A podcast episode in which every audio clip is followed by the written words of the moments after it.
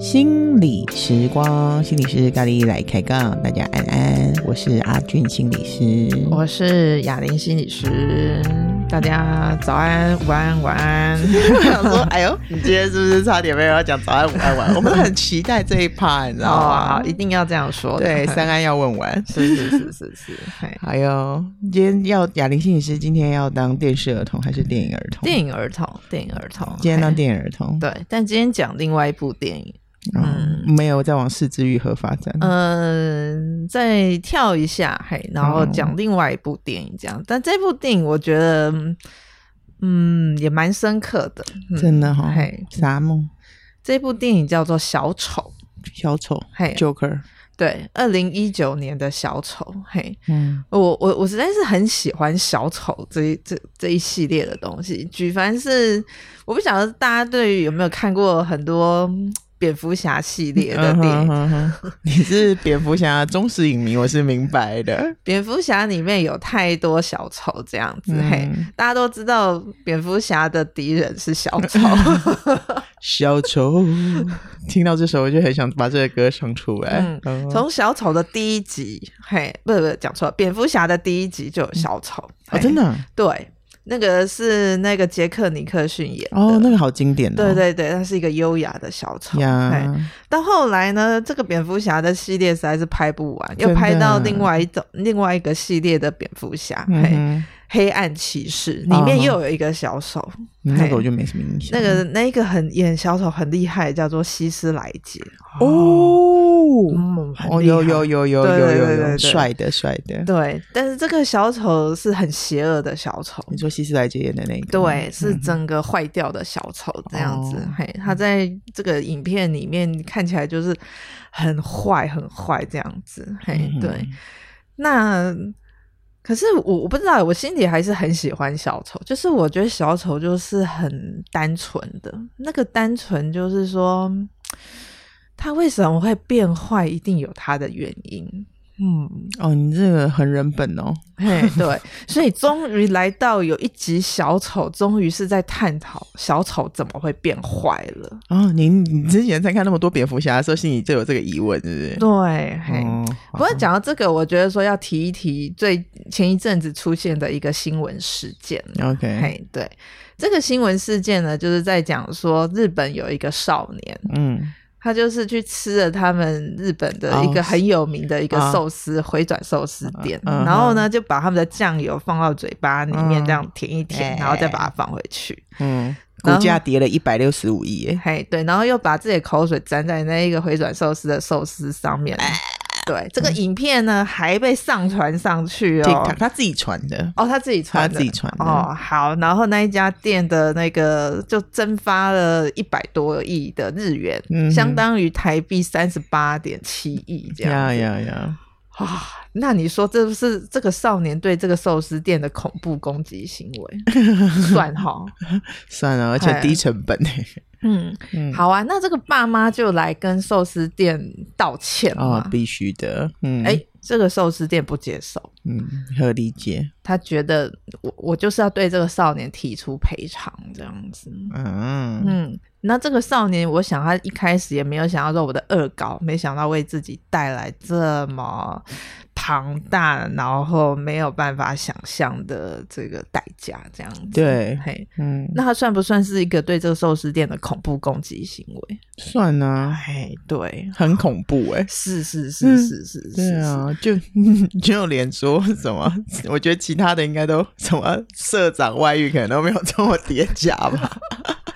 对啊，然后后来大家都寿司店啊，突然间插出去了，就是后来他们就赶快改嘛，就是说变成说赶快我们是用变成人送餐给你，就不会是用回转寿司的方式让客人自己取餐，要不然客人会有创伤。会啊，哎哎，我很爱回转寿司哎，嗯，好啊，那这就就是说。我我觉得看这个新闻话题比较让我觉得说，我在在想的是，哎，这个少年到底是怎么了？哎，me too，你觉得嘞？对我，我当然我没有更多的资料可以去了解啦。嗯哼哼。那我觉得这个地方也会想让跟我今天想讲的电影也会连在一起。嗯，对，就是一个人。他变坏了，因为要说变坏了吗？他坏掉了，这到底是怎么回事？嗯、是不是我们可以有一点不一样的角度跟眼光来看看这件事情？那我觉得，也许我们今天来谈谈小丑，可不可以让我们有一点不一样的角度跟眼光来看一个人在发展或成长的过程？他发生了什么事？嗯哼哼，我们除了谴责他错误的行为之外，嗯，可不可以对他有不一样的看见？嗯嗯嗯。好，那 What happened to 小丑？嘿，好。不过我想要先讲这部电影之前，想先讲两个概念。好，你说，嗯。第一个就是说，每一个行为都有它的正向意图。嗯，理解。嗯。嗯都有行为背后的意义，所以我们暂时先不批判它的话，是不是可以让我们有更多的看见？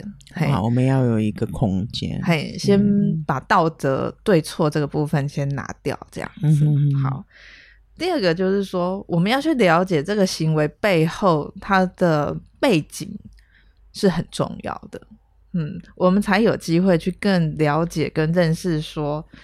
它成长就好像这个花或者这个植物，它是放在一个什么样的土壤里面？它是放在一个什么样的空气、嗯、什么样的阳光水里面，才知道为什么它会长得好，或者它长得坏，嗯，或者它长得营养不良，或者它最后活不下去枯萎了。嗯哼，所以了解它周遭的环境背景这件事情也是很重要的。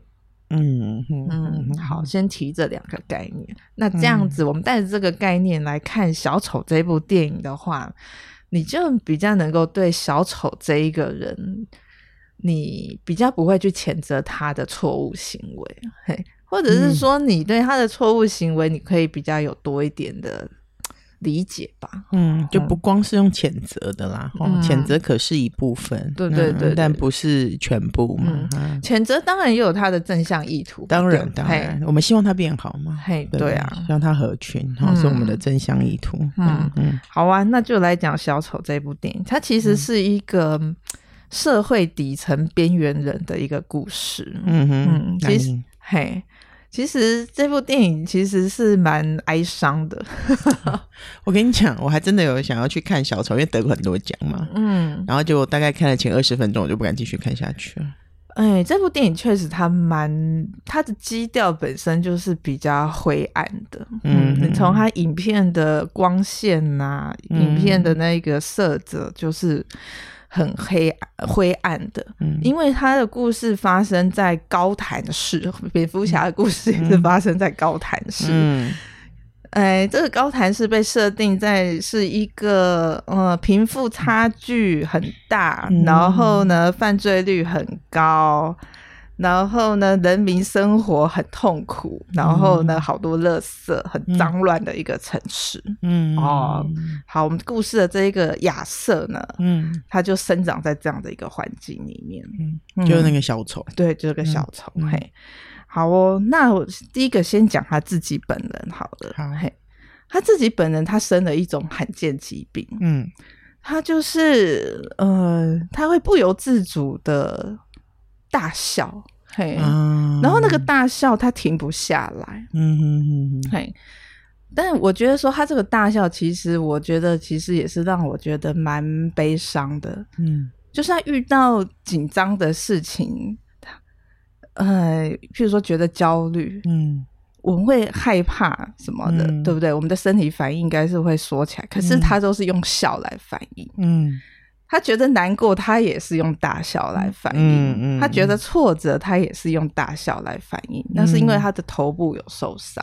嗯，对，所以他没办法控制他自己的情绪。嗯，那我觉得这是一个让人难过的事情，就是说他没办法去完整的去表达他自己的情绪。嗯，即使他难过，可是他还是只能用笑来表达。嗯。哎，是不是本身就是让人家觉得蛮忧伤的？嗯嗯，很不很不 match 的感觉。对对，嗯、嘿，这个地方是他这个部分，他即使在表达他的情绪，都是身不由己的。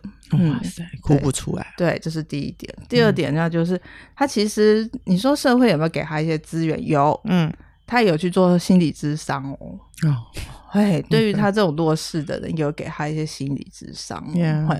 但是呢，在影片前面一开始没多久，那个医心理精神科医师就跟他说：“哎。”我我们这个单位要裁掉了，没有资源可以给你了。哎，好写实啊！嗯，对，嗯。但是这个这个听他说话的这个医师呢，也被亚瑟嫌弃。他就说：“你都没有在听懂我在说什么，你每一次只是我每次来，你都只是例行性的在问话而已。嗯”所以这个亚瑟他内心的那种苦闷和孤独，其实也没有机会被真正的了解啊，sad 啊，很 sad。好好，这个都还没有，还不是最凄惨的，还有 还没完，对，还没完。他凄惨的事情还很多，他有好多很凄惨、很很挫折的事情啊，有很多挫折的事情啊。嘿，譬如说，他想要在公车上逗一个小孩笑，嗯。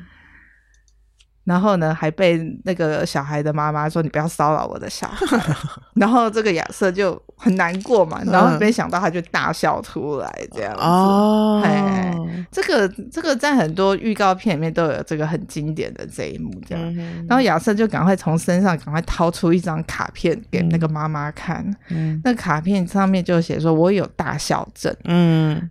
我没办法控制我自己，这样，嗯、然后那个妈妈才嗯，好像有一点略微理解的，嗯、然后就就好像就没有在责备这一个人，嗯、或者是说对于这个人怎么莫名其妙大笑，投以一种奇怪的眼光，嗯嗯，这是一个哦，我觉得他有好多挫折的事件呢，然后呢，他其实呢，他并不快乐，嗯哼，可是呢，他却有一个期望，是他想要当一个喜剧演员。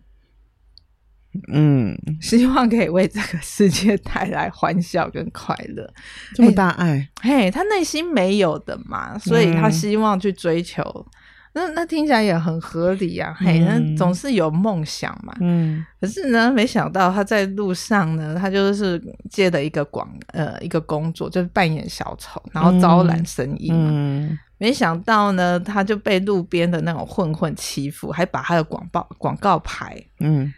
抢走还弄坏了，然后他还被被殴打这样子哦，那么多转呀，啊，命运多转。嗯，然后他的老板也没有体谅他，嗯、就说：“哎、欸，你怎么把那个广告牌弄坏了？嗯，那你要赔。”嗯，然后他这个老板不听这个亚瑟的辩解，还说他从他的薪水里面扣呀，一阵哭。哎呀。好，这个都还没有，还还有，还有，还有，还有，嘿，工作也不顺利了呢。对，工作不顺利，然后呢，同事对他也不好，怎么样不好呢？同事呢就说：“哎，好啊，那我就借你一把枪好了，哎，那你你就可以保护你自己，嘿。”然后呢，他就带着枪，就想说：“好啊，要保护我自己。嗯”然后他就去医院里面扮小丑，就有像小丑医生一样，那逗那些病患开心。呀呀、啊！就没想到枪居然掉出来。哎呦，我的老天！又被投诉。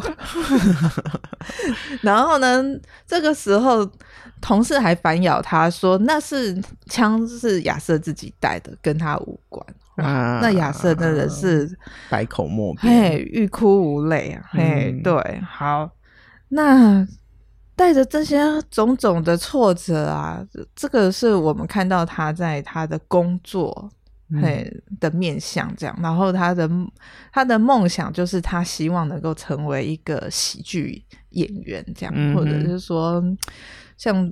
因为那个时候，美国好像有一种文化是喜欢看什么脱口秀，嘿，脱口秀这样子，所以他就很希望说自己也能够成为一个像很棒的一个脱口秀的一个表演者这样子，嘿，所以那个时候他们都会看他们固定有一个脱口秀的节目这样。哎，美国是不是什么什么欧普拉？是不是欧普拉比较不好笑？哦，不好笑。对，有一个叫做什么 Connery 的，好像还可以。哦，反正 Connor，嗯，对。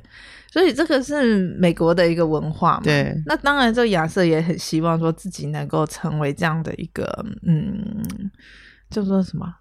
脱口秀的这样的表演者，嗯，主持人、欸、host，他们叫 host，嗯嗯，哎、欸，他也很认真哎，嗯，他就去观摩啊、uh,，study 呢，对，在台看，在台下看人家演出，然后他在下面做笔记，嗯，然后呢，还努力的把这些好笑的梗呢做成笔记抄下来。那么认真，嘿，是是不是很认真？嗯，是是很是很认真，嘿，然后呢，就心就就就心里就是带着这样的一个梦想嘛，嗯，嗯，对，好，那他就有一次呢，他就去如愿的，他就上台去练习，然后呢，就去争取到一个表演的机会，嗯，然后呢，上去去表演，可是因为他太紧张了，嗯，结果又开始大笑，哦。那你他应该把他这个写成一个梗才对。对，嗯，就就是说，就是说，他一上台，其实我们都会紧张，对。可是，一紧张，我们其实可能会有点说不出来。嗯。可是他就是会啊哈，一直大笑，一直大笑，嗯、到后面才吱吱节节的，有点坑坑巴巴的说出他想要说出来的笑话。嗯嗯。啊，也也 OK 啦，反正他也完成了一个他去挑战的这样的一个梦想了，对，蛮值得敬佩的。嗯，对。好，这个这件事情就先停在这里，好像他也去完成了他的一个梦想了，对，还行了。对，但是就是上台没有那么顺啊，因为又又又大小了出来，呀呀呀，嗯，但还不足以击垮一个人。嗯嗯，好，嗯，但是呢。我们讲他的工作，讲到他的梦想，接下来我们要讲他的家庭。哎呀，原生家庭，心理师最喜欢的，来吧。对对对对对，他的家庭呢，他的妈妈其实就是一个有妄想症的人。嗯，Really？对，他就是会一直写信给他们那个首富，就对了，他们那一个高谭市最有钱的一个企业家，就蝙蝠侠本人吗？蝙蝠侠的爸爸哦，蝙蝠侠爸爸 叫做什么什么汤马士·韦恩这样子，哦、嘿，对，然后他要出来选市长嘛，哦、嘿，然后企业家有钱啊，就想要出来，嗯、就让我想到我们台湾也会有企业家想要更有权利，呀呀呀呀，然后很代表某一种正义。好好，我们赶快回到正轨。好啊，然后呢，就就是一直都会说是我写信，然后等待那个企业家回信给他。哦，真的痴痴的等哦。哎呀，对，嗯、然后就一直没有等到对方回信嘛。然后亚瑟就偷偷把信打开来看，嗯，信里面就写说：“哎，我在等你来找我，还有我们的儿子。”哎，所以那就是说，原来我是这个韦恩老板的这一个私生子哦。哦。他就很期待说：“那我要去跟爸爸相认，这样子。嗯哼”嗯，然后他就去找爸爸嘛。嗯，然后爸这个韦恩老板当然就否认啊，他就说：“嗯、我我没有跟你妈有发生关系，嗯、你妈只不过是以前曾经来我们家帮佣过而已。”哦，真的，所以是有一点点那个交集的。对对对，嗯、但是你是被收养的。哎，那你？嘿，更加霹雳。对，然后呢，这个亚瑟就在想说，为什么会这样子？嘿，嘿，那当亚瑟心里当然也觉得很挫折啊，就是说、嗯、我我来找你，我我我只希望得到你的认同，你连给我一个拥抱都不行吗？嗯，没有，没有，嗯，扫地出门，对，又又又一个挫折。我觉得这个故事里面，他遭遇好多好多好多挫折，嗯。嘿但是呢，这真正更挫折的是，他就去查，他就去查病历哦，查他的出生证明是不是？嗯，他就是回到那个妈妈住曾经住院的那个医院去查妈妈曾经就医的证明哦，就确实发现哦，妈妈真的住过院，嗯，而且并且呢，他妈妈为什么会住院，是因为。他跟他的同居人因为伤害这个小孩，所以这个妈妈被强制勒令要住院，强制就医哦。对，强制就医，就他家暴同居人的小孩，妈妈家暴同居人的小孩这样。妈妈跟那个同居人一起住，嗯，这个同居人伤害他们收养的这个小孩，也就是亚瑟啊，所以才会把亚瑟。打到就是说他头受伤，对那个无法控制的大笑，原来是这样子来的。对，所以亚瑟才会有这些怪异的行为。嗯，亚瑟知道了之后就天崩地裂。哎，对。不过这里面还要再往前面谈一件事情哦。嗯，嗯，那就是因为我们刚才不是说亚瑟不是带枪.然后被老板责备嘛。嗯，嗯，然后嗯，亚瑟就很难过嘛，嗯、然后就坐地铁。嗯，嗯，然后坐地铁的时候呢，就发现说，哎。旁边怎么有一个女生，好像被三个混混欺负这样子，啊、嘿，然后亚瑟就很紧张嘛，嗯，结果他又有大笑，然后那三个混混就想说，哎、欸。你你在笑什么？什么对，你在挑衅我哈，嗯、然后就过去对这亚瑟拳脚打踢，嗯、拳脚打踢，哎、嗯，这拳打脚踢啊，拳，谢谢谢谢谢谢，对，然后就揍了他一顿，这样。那亚瑟这个时候他就累积了很多的愤怒，呀呀呀，就想要说老板这样子不信不相信我，同事又这样出卖我。嗯他之前在街头曾经已经被欺负过一次，嗯、这次又被欺负一次。嗯、那你猜亚瑟这一次做什么事？打回去？没错，他就拿起他身上的枪，就把那三个人给射杀了。哦、oh，gosh，、嗯、这么强烈？对。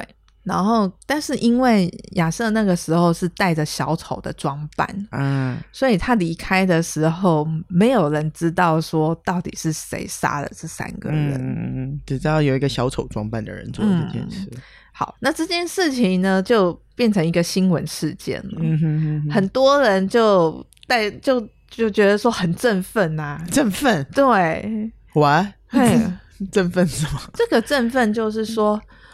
哎，被射杀的这三个人，其实对亚瑟来说，他觉得是混混，但事实上，其实那三个人是华尔街的精英，哈，而且还是那个韦恩老板的手下这样子。哦，这么这么这么纠缠哦，嘿。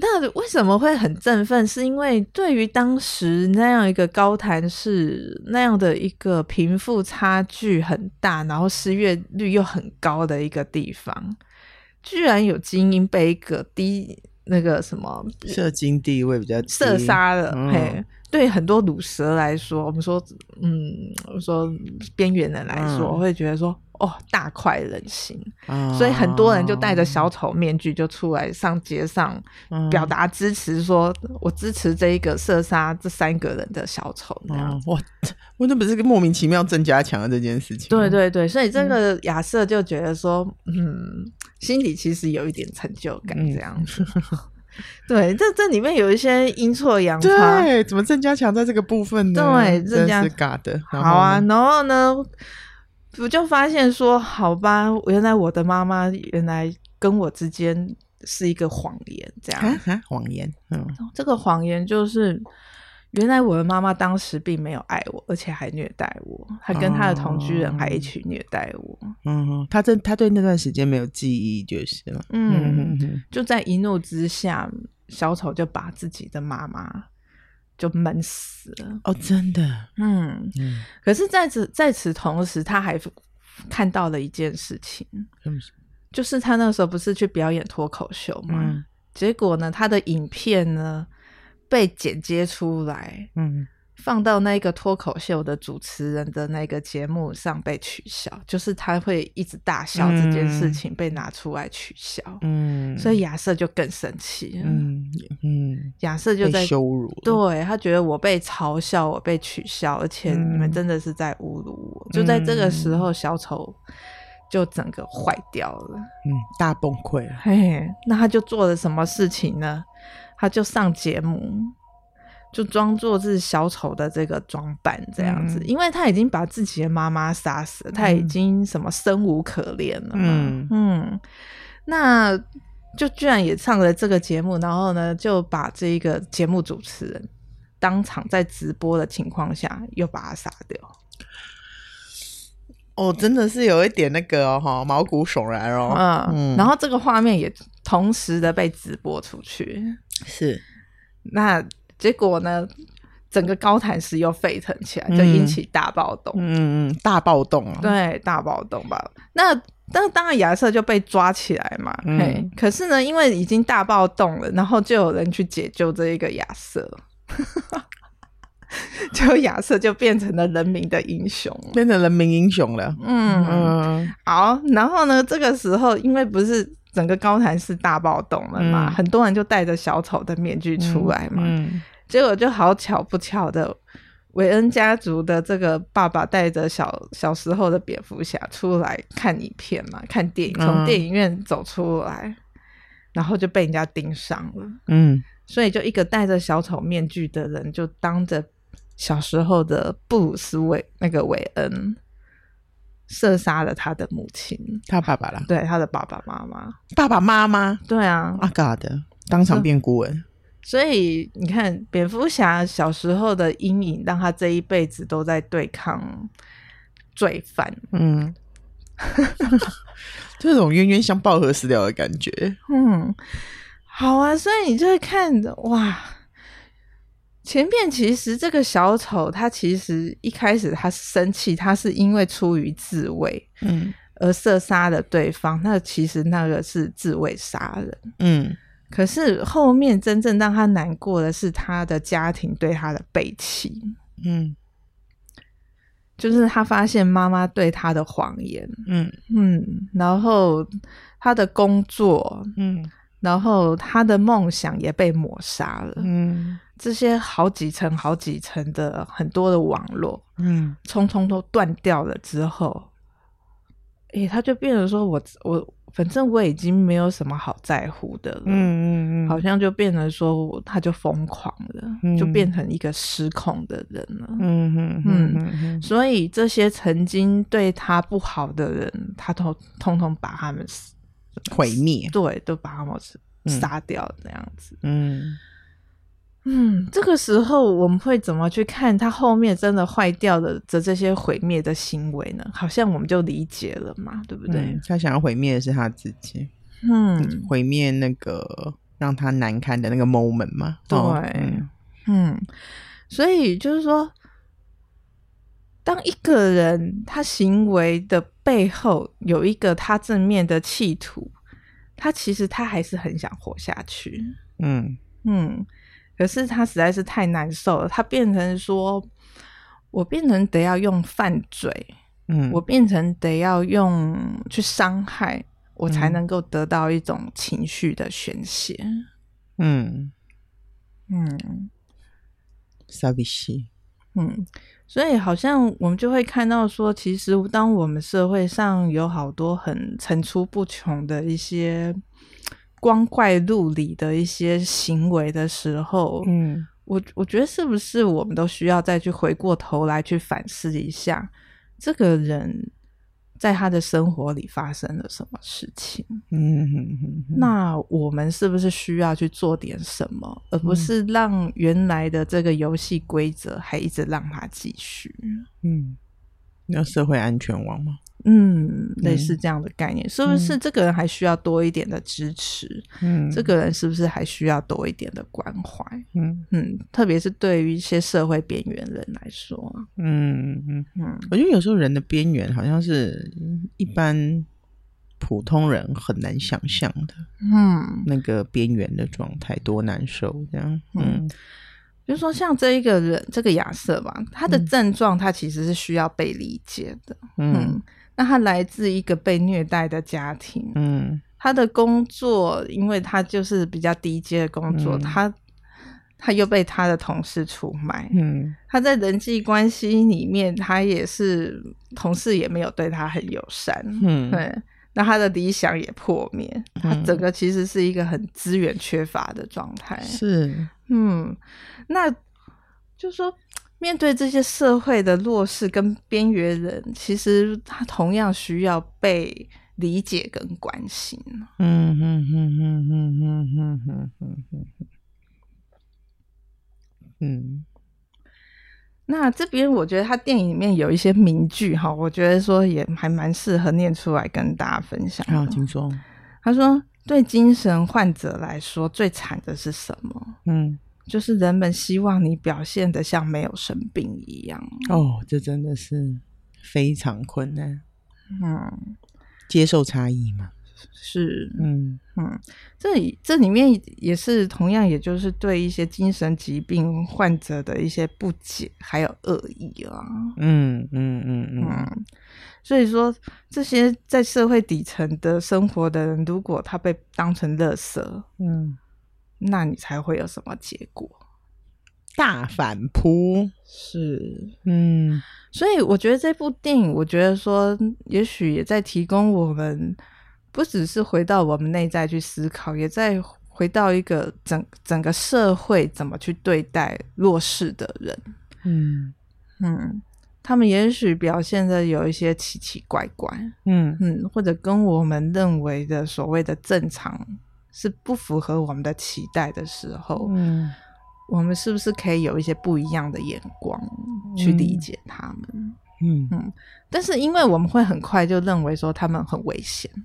嗯，对，嗯，所以我们就会想要马上用，呃，比如说像之前那个很久很久以前的那个台北捷运的郑捷事件，有没有？嘿、嗯，很快就要想要把郑捷这一个人就先枪毙嘛，嗯、对。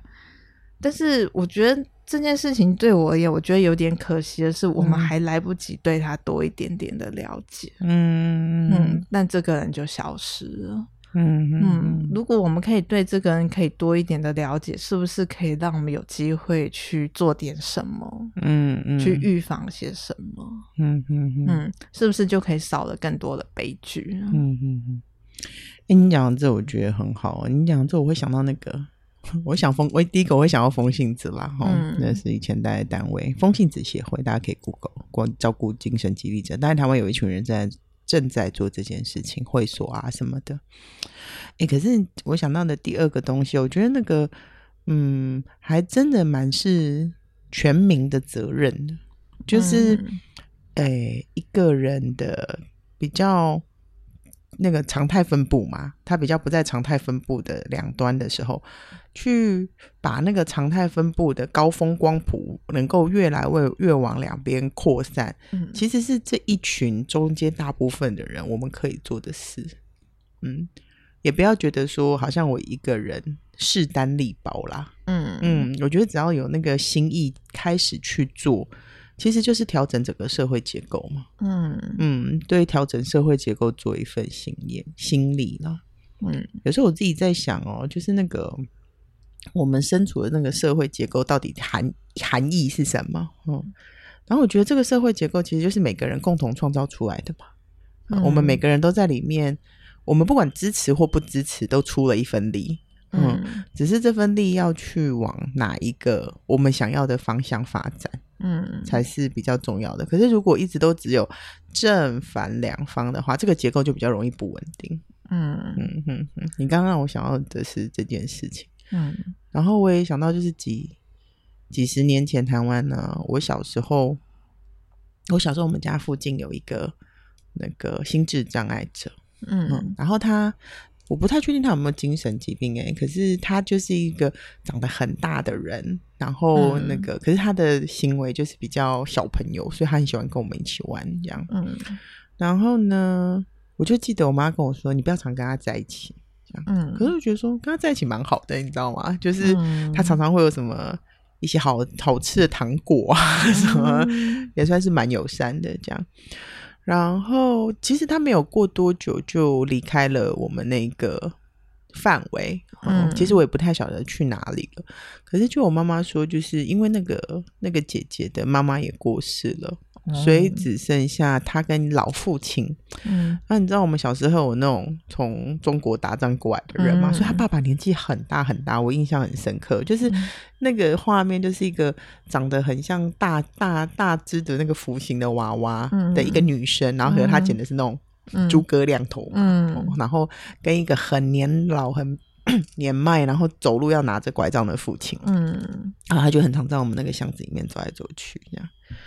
然后呢，小时候我只记得说，哦，我妈妈说不要跟他玩，但我也不知道为什么。嗯嗯。然后呢，有一天呢，这一组人就不见了。嗯嗯，他们就从那个我们的系统当中消失了，你知道吗？嗯。然后呢，我这件事你知道，小孩，因为他也不是我什么最好的朋友，所以我也没有想太多。可是我记得有一有一年，我就突然想到这件事，我就跟我妈说：“哎、欸，妈，你还记不记得小时候我们在巷口有一个姐姐啊？嗯、怎样怎样怎样？”然后我妈就说：“哦，有啊。”我说：“哎、欸，他们后来嘞？”嗯，哦，后来讲的东西实在蛮令人伤心的。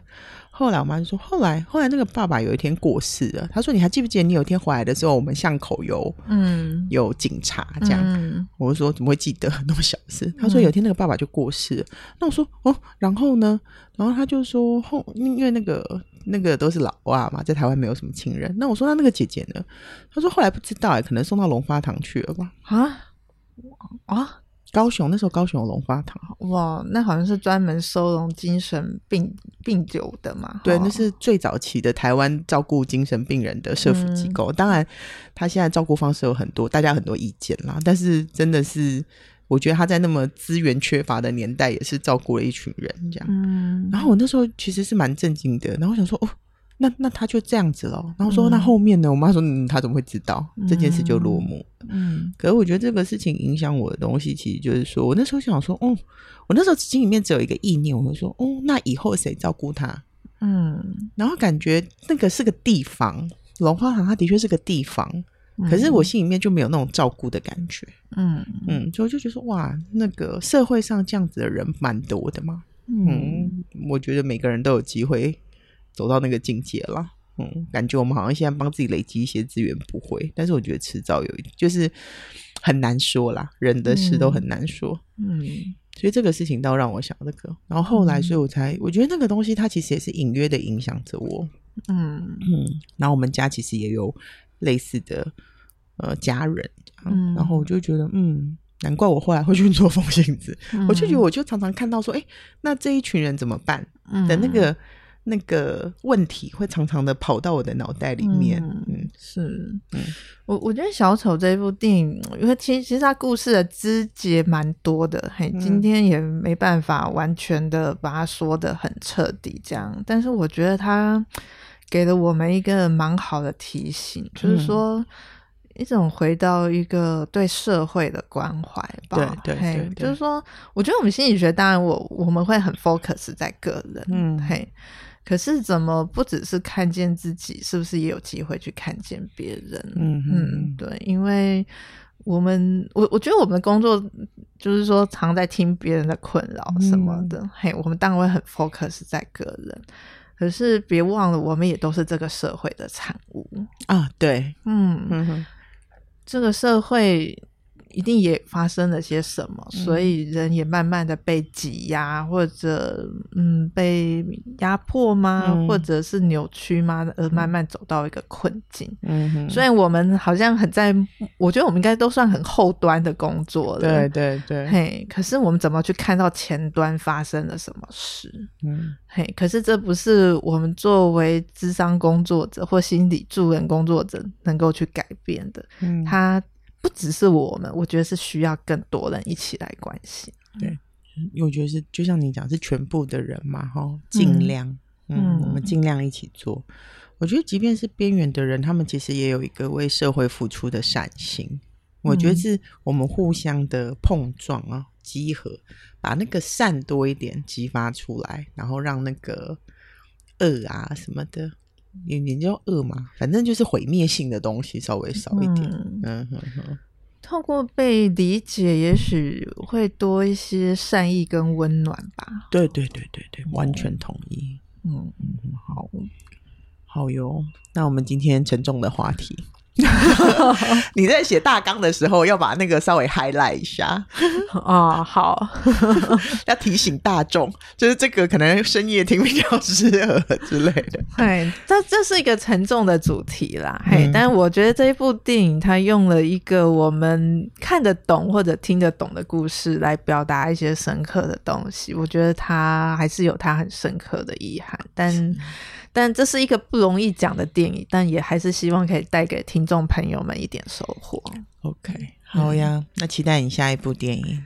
好，你要不要讲个轻松一点？啊，我回去找一下，像美国牌子哎。